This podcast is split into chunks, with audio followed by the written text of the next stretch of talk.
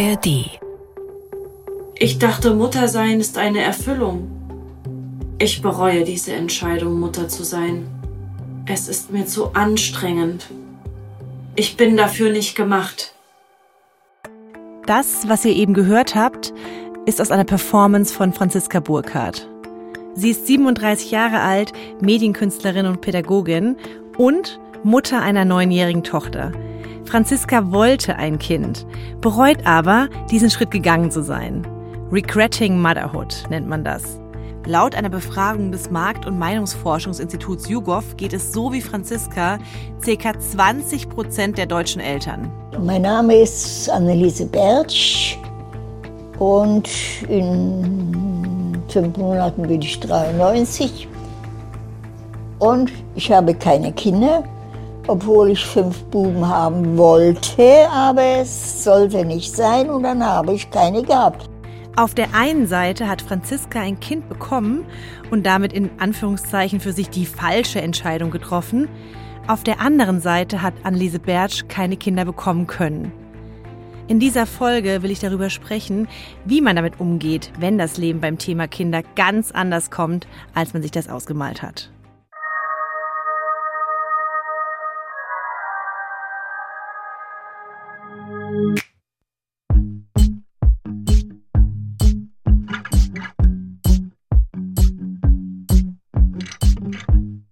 Ihr hört Kein Kinderwunsch, ein ARD-Podcast von mir, Verena Kleinmann. Folge 3. Meine größten Ängste. Regretting Motherhood oder einsamem Alter.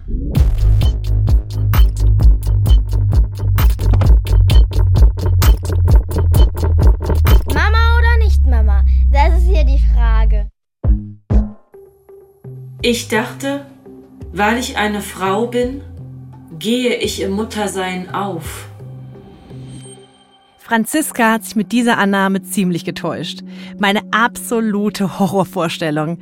Dabei ist es wichtig, Franziska bereut nicht ihr Kind, sondern ihre Mutterschaft, also das fremdbestimmte Leben mit Kind. Sie liebt ihre Tochter, nur eben nicht die damit verbundene Lebensrealität. Das offen zuzugeben, trauen sich nur wenige. Das Stigma der egoistischen, angeblich nicht liebenden Mutter ist einfach zu hart. Schließlich hat doch jeder einen Mutterinstinkt. Automatisch. Die Hormone regeln das doch, oder? Also neurobiologisch weiß man mittlerweile, den Mutterinstinkt als solches, den gibt es nicht. Es gibt einen Beschützerinstinkt, den hat man nachgewiesen. Und der Beschützerinstinkt, den hat prinzipiell fast jeder Mensch, weil wir sozusagen als Spezies, als Art darauf auch ausgerichtet sind, unsere Art zu schützen. Das war Dr. Sabine Diabaté. Sie ist Wissenschaftlerin am Bundesinstitut für Bevölkerungsforschung. Ihr kennt sie schon aus Folge 1 und 2. Über diese Aussage war ich wirklich irgendwie erleichtert und gleichzeitig überrascht. Überrascht tatsächlich auch über meine Naivität, bislang die Existenz des Mutterinstinkts überhaupt nicht hinterfragt zu haben. Einen biologischen Mutterinstinkt gibt's also nicht. Alle Menschen haben einen Beschützerinstinkt, unabhängig vom Geschlecht und vom Kinderstatus. Wie es zu diesem Mythos kam, hängt mit der Geschichte der Frauenrolle der Mutter zusammen erklärt Sabine. Und dann gab es im Kontext des 18. Jahrhunderts, gab es dann sozusagen auch ein Zeichen im Sinne der Aufklärung durch Rousseau, dann diese Überlegung, eigentlich müssten sich Eltern und vor allem auch Mütter mehr um die Kinder kümmern. Sozusagen diese Bindung, wie wir sie heute kennen, die gab es früher in der Form gar nicht. Und das Ideal eines guten Frauenlebens war die keusche Nonne im Kloster oder die Adlige, die ihre Kinder direkt abgeben konnte an die Ammen. Dieses ganze Stillen, Gebären und so, das war irgendwie eher verpönt. Und dann gab es diesen, diesen Wandel kulturellen Wandel, dass ja, dass die Eltern-Kind-Beziehung oder vor allem auch die Mutter-Kind-Beziehung total wichtig ist für das Fortleben eines Kindes, dass Stillen eben auch große Vorteile mit sich bringt, also auch medizinische Vorteile. Und so war diese Idee geboren, dass die Mutter-Kind-Beziehung eine nochmal ganz besondere ist. Und jetzt sind wir gelandet heute an diesem Punkt, wo wir jetzt wieder so ein bisschen versuchen zurückzurudern und zu sagen, ja, die Mutter-Kind-Bindung ist wichtig, aber die Vater-Kind-Bindung eben auch, dass man irgendwie ja, so ein Stück weit versucht, wieder etwas zu relativieren, diesen Muttermythos, der dann in der Nazi-Zeit seine totale Hochphase hatte. Von es ist primitiv zu stillen zu natürlich liefere ich mich jeden Tag gerne und gewissenhaft mehrfach der totalen geistigen Unterforderung im Spiel mit einem Kleinkind aus und verachte alle, die das nicht tun, ist es wirklich ein langer Weg. Am Ende aber natürlich logisch, dass selbst die Mutterrolle in der Geschichte dem Wandel unterliegt. Und auch, dass wir uns mit der Emanzipation jetzt erstmals mit der Frage auseinandersetzen, ob man überhaupt Kinder will.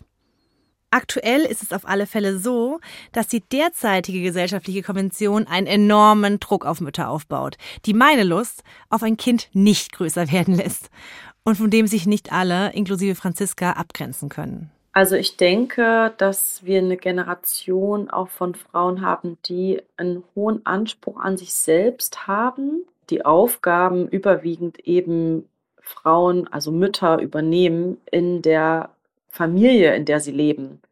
Und das führt ja dazu, dass sie da schon auch in eine Überforderung, eine Überlastung kommen. Gleichberechtigt das Kind aufziehen wäre für mich eh Voraussetzung. Ich möchte nicht in einer Beziehung leben, in der mein Partner weniger auf die Kinder aufpasst als ich.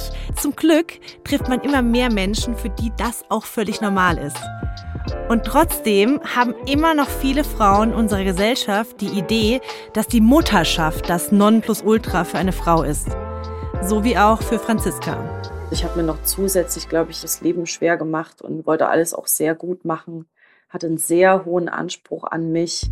Das Gespräch mit Franziska hat mich auf ganz unterschiedlichen Ebenen berührt, weil es mir wirklich leid tut, wie angestrengt sie ist, wenn ihre Tochter bei ihr ist weil mir ihre Tochter auch total leid tut, weil ich mir denke, dass sie das nicht nur sowieso spürt, sondern vermutlich auch mitbekommt, dass ihre Mama angestrengt ist.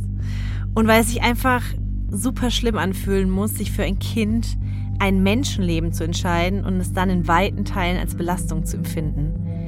Wenn ich darüber nachdenke, wie wichtig mir meine Freiheit ist, dann zieht sich alles in mir zusammen. Ich bekomme Angst und denke, dass es mir ähnlich ergehen könnte, wenn ich dann da säße und für ein Kind verantwortlich wäre. Ich merke immer in der Woche, wenn meine Tochter bei mir ist, bin ich auf jeden Fall angespannter und merke, dass es wie so, so ein Abarbeiten von Dingen manchmal. Also ich kann es oft schwer genießen. Also es fällt mir wirklich schwer, da auch äh, in so ein Loslassen zu gehen und einfach mal so die Dinge laufen zu lassen. Das steckt auf jeden Fall in mir drin. Wir haben auch total spaßige und coole Momente, aber so meine Grundstimmung und auch meine Körperlichkeit ist schon sehr angespannt. Franziska und der Vater vom Kind sind getrennt. Sie leben im Wechselmodell. Heißt, die Hälfte der Zeit übernimmt der Vater die Betreuung.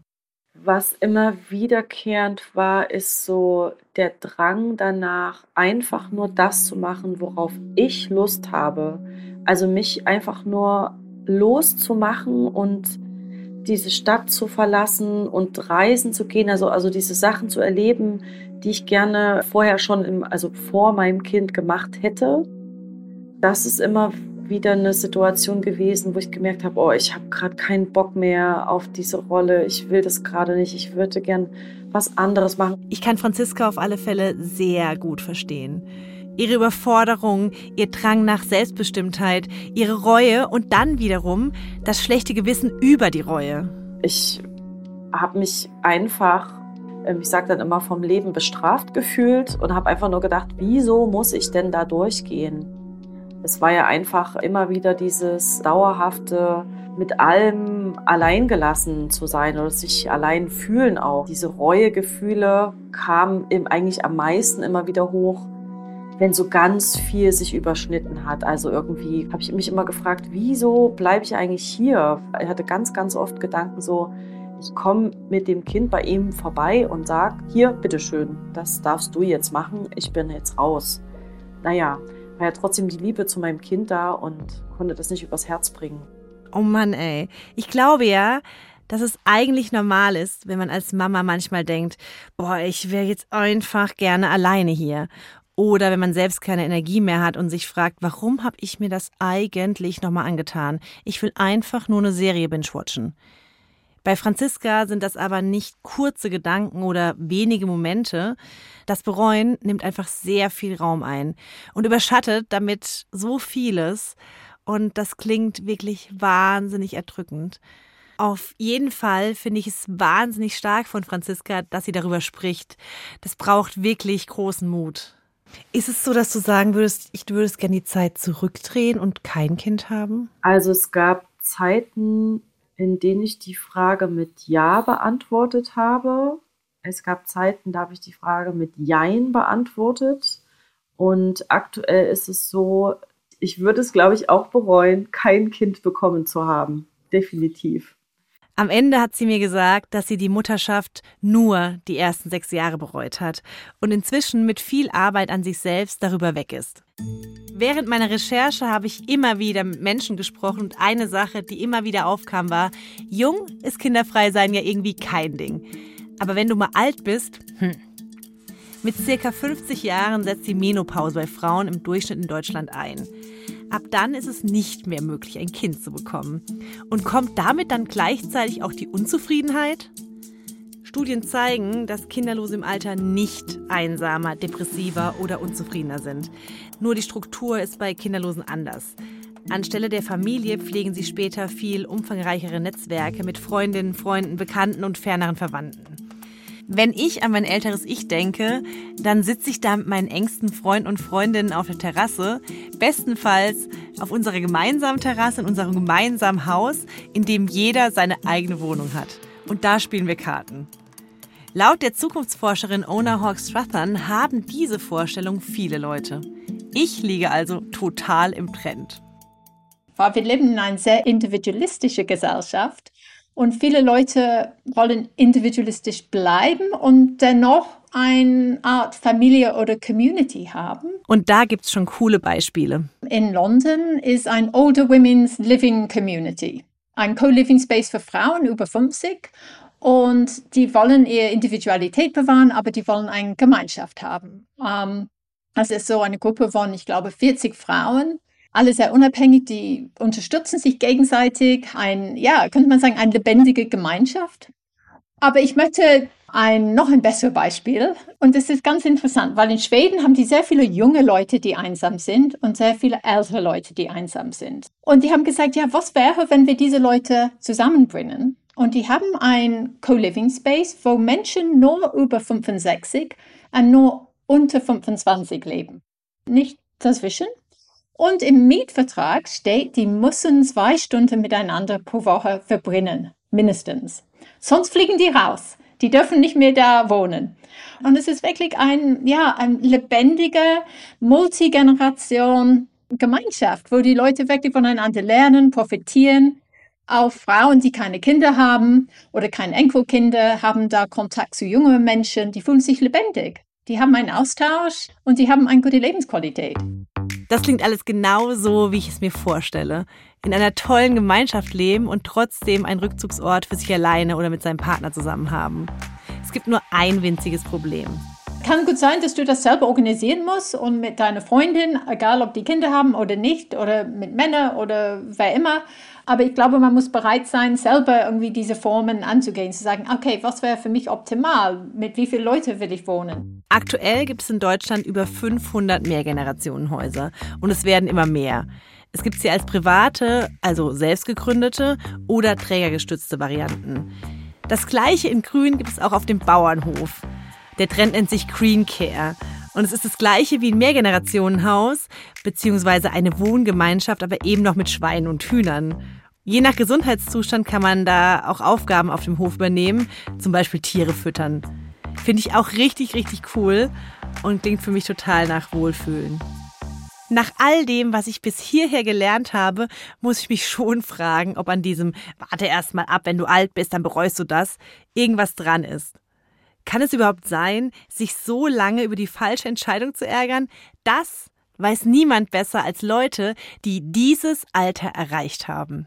Unter anderem diese 101 Jahre alte kinderlose Dame. Margarete Richter, geboren 1922, keine Kinder. Ich denke nie daran, hätte ich ein Kind gehabt, wäre es anders. Es hat alles seine Licht- und Schattenseiten, wenn man Kinder hat. Und ich trage genauso die Lasten oder die Freuden, mit denen ich eng verbunden bin. Ob das ein Kind von mir ist oder nicht von mir ist. Also ich kann mit anderen mich genauso freuen und bin auch nicht neidisch. Im Gegenteil, ich versuche, wenn jemand, wie man neudeutsch sagt, down ist, selbst wieder aufzubauen mit guten Worten oder mit guten Gedanken. Also ich bin nicht einsam. Ich bin nicht traurig, dass ich keine Kinder habe. Ich habe so viele Freunde und Freuden auch. Mein Leben war sehr erfüllt. Ich bin echt beeindruckt von Margarete Richter. Was für eine süße, tolle Omi mit so einem positiven Blick für das, was ihr das Leben geschenkt hat. Warum sie keine Kinder bekommen hat oder ob sie einfach keine wollte, habe ich von ihr nicht erfahren.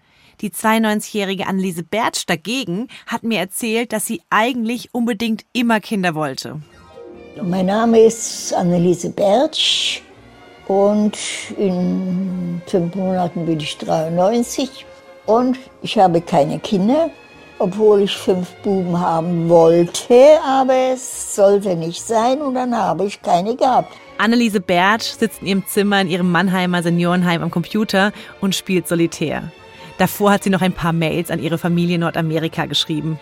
Hinter ihr liegt ein 2000er Ariel-Puzzle mit unfassbar vielen gleichen blauen Teilen. Ich musste mich ja damit abfinden, dass ich keine kriegen kann, obwohl mir das sehr schwer gefallen ist. Ich konnte auch die erste Zeit, wie ich das erfahren habe, keine Kinder sehen. Da habe ich einen Bogen gemacht um Kinder, ne? weil mir das so wehgetan hat in der Seele. Und Jahre später konnte ich das wieder und heute sage ich mir, wer weiß, vielleicht war das gut so. Das heißt, Sie denken jetzt, also wenn jetzt andere Bewohner hier besucht werden von Kindern, denken Sie nicht so, oh, hätte ich jetzt auch gerne, sondern es ist nee, egal. Das ist, das ist vorbei. Nee. Wie haben Sie das geschafft? Ist einfach durch die Zeit gekommen oder? Ja, ich habe Zeit gebraucht, bis ich das verdaut habe, dass ich das nicht keine Kinder kriegen kann. Ne? Für mich klingt das so, als ob sie schon lange ihren Frieden damit geschlossen hat. Und das passt auch zu dem, was die Autorin Sarah Diel sagt. Wenn man so Langzeitstudien sich anschaut, dann ist das halt nicht so, dass Frauen im Alter sehr viel bereuen oder total niedergeschlagen und fertig sind, weil sie gewisse Dinge nicht gemacht haben, weil unser Leben halt auch immer noch gestaltbar ist, wenn wir alt sind und weil man, glaube ich, dem auch gar nicht so passiv ausgeliefert ist, wie man denkt. Ne? Man bereut also nicht für immer. Das belegen auch andere Studien, die wir gefunden haben. Menschen, die kein Kind bekommen konnten, also einen unerfüllten Kinderwunsch haben, sind langfristig nicht unzufriedener mit ihrem Leben. Das kann man ganz gut mit einem Trauerprozess vergleichen, wie wenn ein geliebter Mensch stirbt. In der Psychologie nennt man das dann widrige Lebensereignisse. Für die braucht man circa zwei Jahre, bis man sie verarbeitet hat. Natürlich gibt's auch Leute, die das nicht gut schaffen. Aber die Mehrheit, die wird wieder glücklich, auch wenn der Kinderwunsch unerfüllt bleibt. Bei der 92-jährigen Anneliese Bertsch und bei Franziska, die die Mutterschaft die ersten Jahre bereut hat, hat sich das Zufriedenheitslevel wieder eingependelt. Und das ist einfach super beruhigend, dass es egal ist, welche Entscheidung ich beim Kinderwunsch treffe. Wenn es mit der Alters-WG nicht klappt, wie wäre es für mich, in einem Altenheim zu wohnen, wo ich keine Menschen kenne und es auch keine Kinder gibt, die mich besuchen könnten? Dafür habe ich mich mit der Pflegedienstleiterin Beatrice Lammert unterhalten.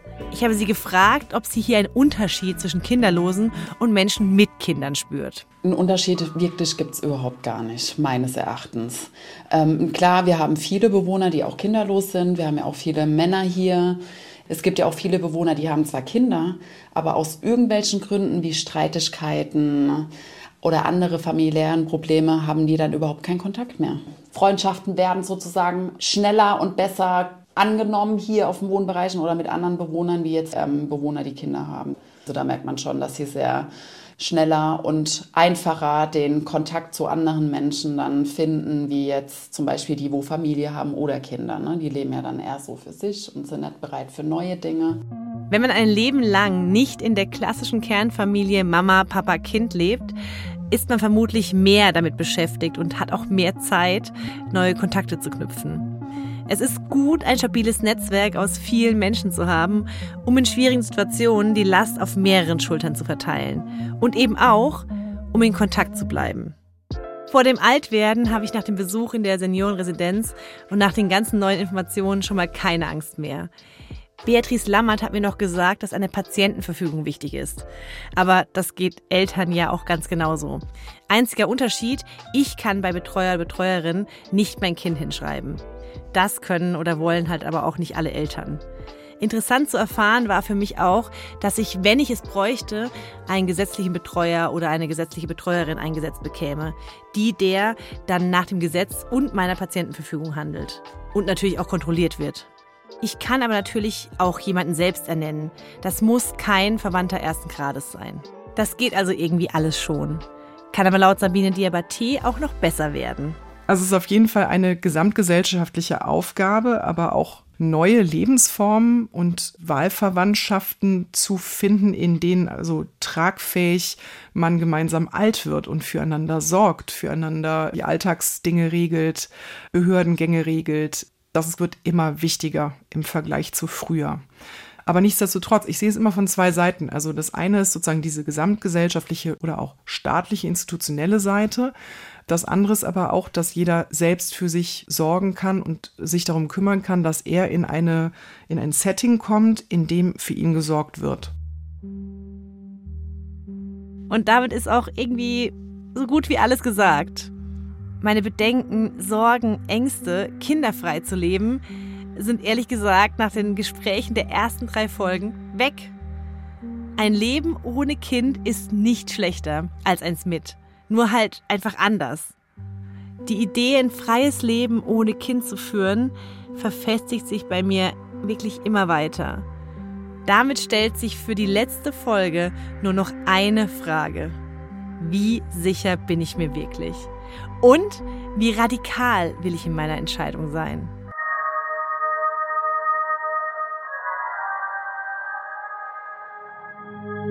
Einmal einen Eingriff, nie mehr drüber nachdenken müssen. Das war Susanne. Und die, die hat sich mit 28 sterilisieren lassen. Warum sollte ich mich jetzt noch bis zu meinen Wechseljahren rumschlagen mit Methoden, die nicht so sicher sind? Gute Frage eigentlich. In der nächsten Folge treffe ich Susanne und die hat noch mehr sehr gute Argumente für eine Sterilisation. Ob sie mich überzeugt hat, das erfahrt ihr in der nächsten Folge. Wenn euch der Podcast gefallen hat, dann lasst sehr gerne eine Bewertung da, abonniert den Kanal und erzählt euren Freunden und Freundinnen davon. Und wenn ihr euch austauschen wollt, dann schreibt mir einfach eine Mail an keinkinderwunsch.hr.de. Den Podcast gibt's wie immer in der ARD Audiothek und auf allen anderen Podcast-Plattformen. Das war Folge 3. Meine größten Ängste. Regretting Motherhood oder einsam im Alter? Kein Kinderwunsch ist eine Produktion des Hessischen Rundfunks von Andrea Losleben, Leon Hase und mir, Verena Kleinmann. Zum Schluss wollen wir euch noch den Podcast Deutschland 3000 ans Herz legen mit Hostin Eva Schulz. Ihr Ziel ist es, den Leuten so zu begegnen, wie ihr sie noch nie gehört habt, was ihr auch einfach immer schafft. Entsprechend spannend sind die Stories und zu ihr kommen auch alle. Musikerin Nina Schuber, Entertainer Riccardo Simonetti, selbst Bundeskanzler Olaf Scholz war schon da. Nebenbei bringt euch Deutschland 3000 auch auf neue Gedanken, denn Eva sagt, wenn man jemand anderen kennenlernt, erfährt man auch immer ein bisschen was über sich selbst. Hört auf jeden Fall mal rein. Link gibt's in den Show Notes.